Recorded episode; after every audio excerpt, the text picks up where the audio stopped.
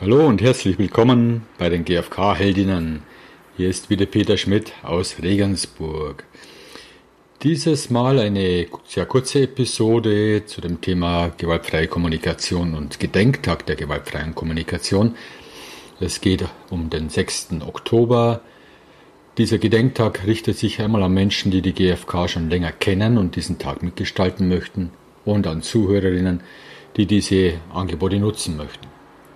Petra Porat ist Initiatorin dieses Gedenktages und im Vorstandsmitglied im Fachverband Gewaltfreie Kommunikation. Ich wünsche euch viel Spaß dabei und los geht's.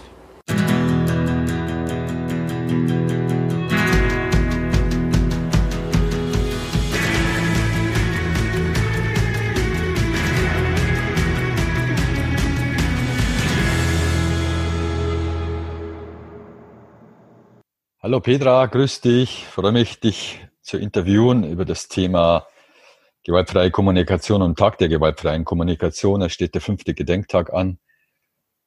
Was ist denn überhaupt der Tag der gewaltfreien Kommunikation? Ja, Tag der gewaltfreien Kommunikation, was ist das? Das ist ein Gedenk- und Aktionstag, der auch in Wikipedia gelistet ist und äh, der zu Ehren von Marshall Rosenberg und seinem Lebenswerk ins Leben gerufen wurde in 2016. Es geht also darum, diesen Tag und die Zeit rund um den Tag zu nutzen, um die gewaltfreie Kommunikation bekannt zu machen, zu verbreiten und ja, Menschen zu inspirieren. Das Ziel, die gewaltfreie Kommunikation weiter zu verbreiten, Menschen zu inspirieren. Was findet denn statt an so einem Tag? Ähm, ja, das ist ja bereits der fünfte Gedenk- und Aktionstag. Und dieses Jahr finden eben dieser Zeit bedingt sehr viele Online-Aktionen statt. Das heißt in Form von Workshop-Tagen, zum Beispiel in Nürnberg, also in Nürnberg von Nürnberger Trainern, zwölf Workshops.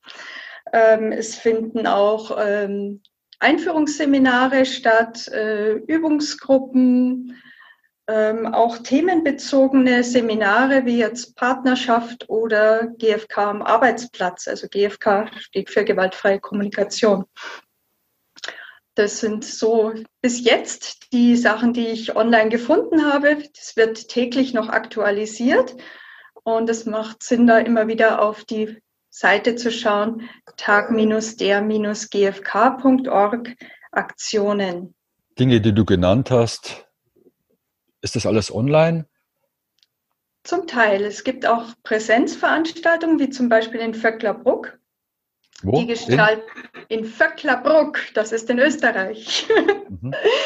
Die machen einen Aktionstag, der geht nachmittags los, ich glaube bis 21 Uhr abends und bieten verschiedene Aktionen an, um Passanten, Interessierte einzubinden und zu informieren über die gewaltfreie Kommunikation. Ich selbst mache einen Outdoor-Übungsabend in Murnau. Das sind bis jetzt so die zwei Präsenzveranstaltungen, die ich gefunden habe. Aber wie gesagt, auch jede Menge online, so dass einfach auch aus dem ganzen deutschsprachigen Raum sich äh, Interessierte da einloggen können und teilnehmen können. Und das schätze ich auch sehr, dass diesmal so der Schwerpunkt auf Online-Aktionen ist. Mhm. Was war denn die außergewöhnlichste Aktion, die du erlebt hast oder die stattgefunden hat am 6. Oktober? Oh, ja, das ist schwer zu sagen. Es gab ja viele Aktionen zum 6. Oktober 2018, zum Beispiel unser Logo-Wettbewerb. Ähm, inzwischen gibt es ein Logo, das beinhaltet den Schriftzug Tag der gewaltfreien Kommunikation, 6. Oktober, und eine Weltkugel, auf der die Kontinente mit bunten Punkten symbolisiert sind. Das, dem ging ein Logo-Wettbewerb voraus und Rolf Bentley hatte dieses Logo kreiert. Inzwischen gibt es das auch in englischer Sprache, weil wir hoffen, dass das langsam auch internationale Beachtung findet.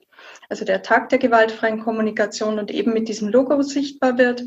Das war jetzt mal so eine Aktion, die ich sehr bezeichnend fand und eine kraftvolle Aktion, um ja, dem Ganzen ein Gesicht zu geben auch. Mhm.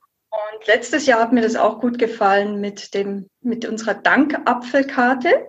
Da ist ja der 6. Oktober auf den Erntedanksonntag gefallen und dieses Danke-Thema haben wir da aufgegriffen und kann man auch auf der Webseite nochmal einsehen, wie diese Dankapfelkarte entstanden ist oder äh, wie sie jetzt aussieht. Und die gibt es auch als Printkarte, also die kann man bei uns anfordern zur Verbreitung, zum Verteilen. Das waren jetzt mal so zwei Aktionen, die von der Projektgruppe ausgingen, aber ich fand auch ganz viele andere Aktionen schön zu hören. Es gibt eine Free Hug Aktion in Frankfurt. Die Aktivisten sind mit T-Shirts da gestanden, auf den Free Hug stand und haben eben empathische Gespräche und auch Umarmungen angeboten. Vielleicht in dieser Zeit jetzt gerade nicht in der Form angebracht. Dennoch hat mir die Aktion sehr gefallen. Oder das Skribbeln in Linz oder auch Improvisationstheater wurde angeboten. Ähm, was war noch? Ja, vor allen Dingen auch Pressemitteilungen und Rundfunkbeiträge. Und eine ganze Vielfalt. Und diese Vielfalt haben wir auch dieses Jahr mal zusammengetragen und ein Aktionshandbuch auf den Weg gebracht. Das ist auch zum Downloaden auf der Webseite. Da sind 17 Aktionen aufgeführt, auch mit Varianten, zum Teil auch im Online-Format. Und es gibt auch Pressetexte, die auch zur Verfügung stehen. Also das sind einfach vorformulierte Presseinformationen, wo man dann die eigene Aktivität noch einfügen kann. Ich werde alles verlinken auf jeden Fall. Und das Aktionshandbuch, das ist für Menschen gedacht, die an diesem 6. Oktober eine Aktion machen wollen und sich inspirieren wollen. Was gibt es denn schon? Was haben andere gemacht? Und dann leichter starten können mit anderen, mit, mit Ideen, die schon vorhanden sind. Ja, genau. Dieses Aktionshandbuch soll mal Erfahrungswerte, möchte Erfahrungswerte zusammentragen. Das sind also erprobte Aktionen und äh, die sollen einfach inspirieren oder auch zum Nachahmen anregen. Und für Aktionen alles rund um den 6. Oktober. Diese Online-Zeitfenster, die die Projektgruppe dieses Jahr anbietet, werden übrigens vom 1. bis zum 7. Oktober angeboten kann man in Anspruch nehmen. Und angesprochen sind natürlich Trainer, Netzwerke, gewaltfreie Kommunikation, Netz, regionale Gruppen etc. Ja. Wie ist der Tag überhaupt entstanden? Also wie kam es dazu, so einen Tag ins Leben zu rufen? Äh, ja, ich muss schmunzeln, weil ich erinnere mich noch so gut an dieses Vorstandstreffen vom Fachverband Gewaltfreie Kommunikation im Januar 2016 in Augsburg. Dem vorausgegangen war ein Brainstorming der einzelnen Vorstandsmitglieder. Was, wie möchten wir denn 30 Jahre gewaltfreie Kommunikation im deutschsprachigen Raum feiern? 2000, äh, langsam. 1986 ist Marshall Rosenberg erstmals nach Europa gekommen. Ich glaube nach Deutschland, bin mir jetzt nicht ganz sicher. Die Einladende war Isolde Teschner.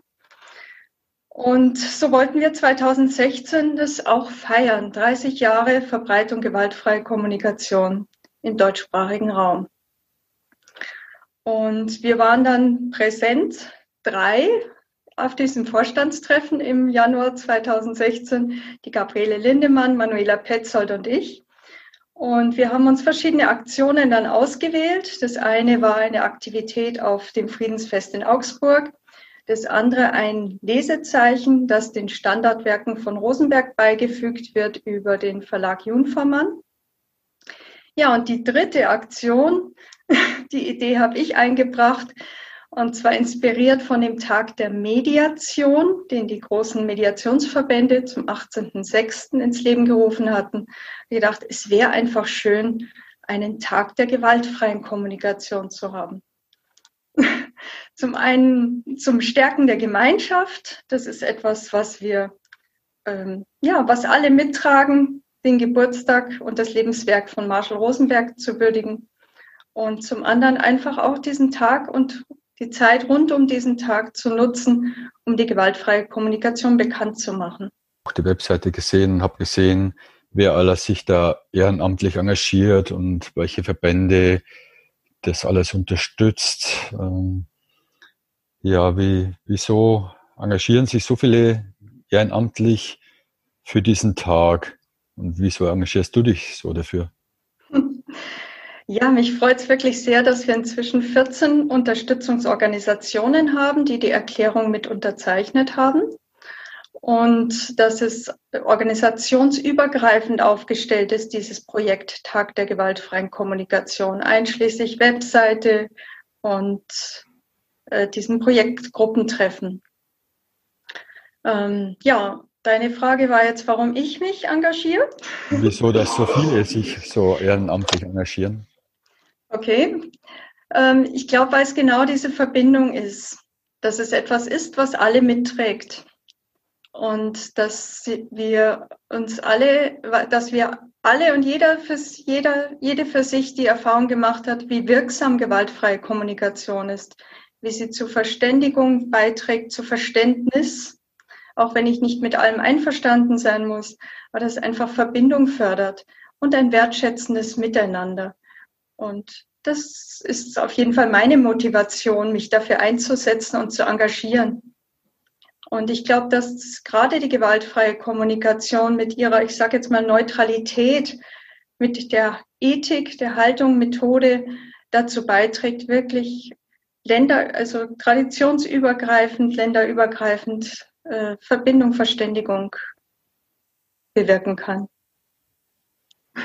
zu einer hohen Akzeptanz führt, einfach zu allen, unter allen.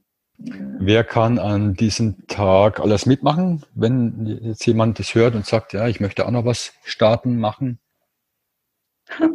Ja, es wäre natürlich schon gut, wenn man gewisse Erfahrungen und Grundkenntnisse von der gewaltfreien Kommunikation hat. Ähm, sonst wäre man jederzeit eingeladen, sich einer dieser bestehenden Aktionen anzuschließen oder eine mit zu initiieren, andere zu motivieren. Komm, lass uns hier was machen. Auch das ist immer ganz wertvoll und wichtig, diesen Schwung und die Energie zu nutzen und andere mit ins Boot zu holen und zu sagen, lasst uns was auf die Beine stellen. Also insofern ist jeder Interessierte angesprochen. Ja, und ansonsten wahrscheinlich einfach auf die Webseite schauen und schauen, welche Angebote gibt es online oder Präsenz und sich beteiligen, mitmachen, teilnehmen, das nutzen, was an Angeboten da ist was ja oftmals auch kostenlos ist. Ja.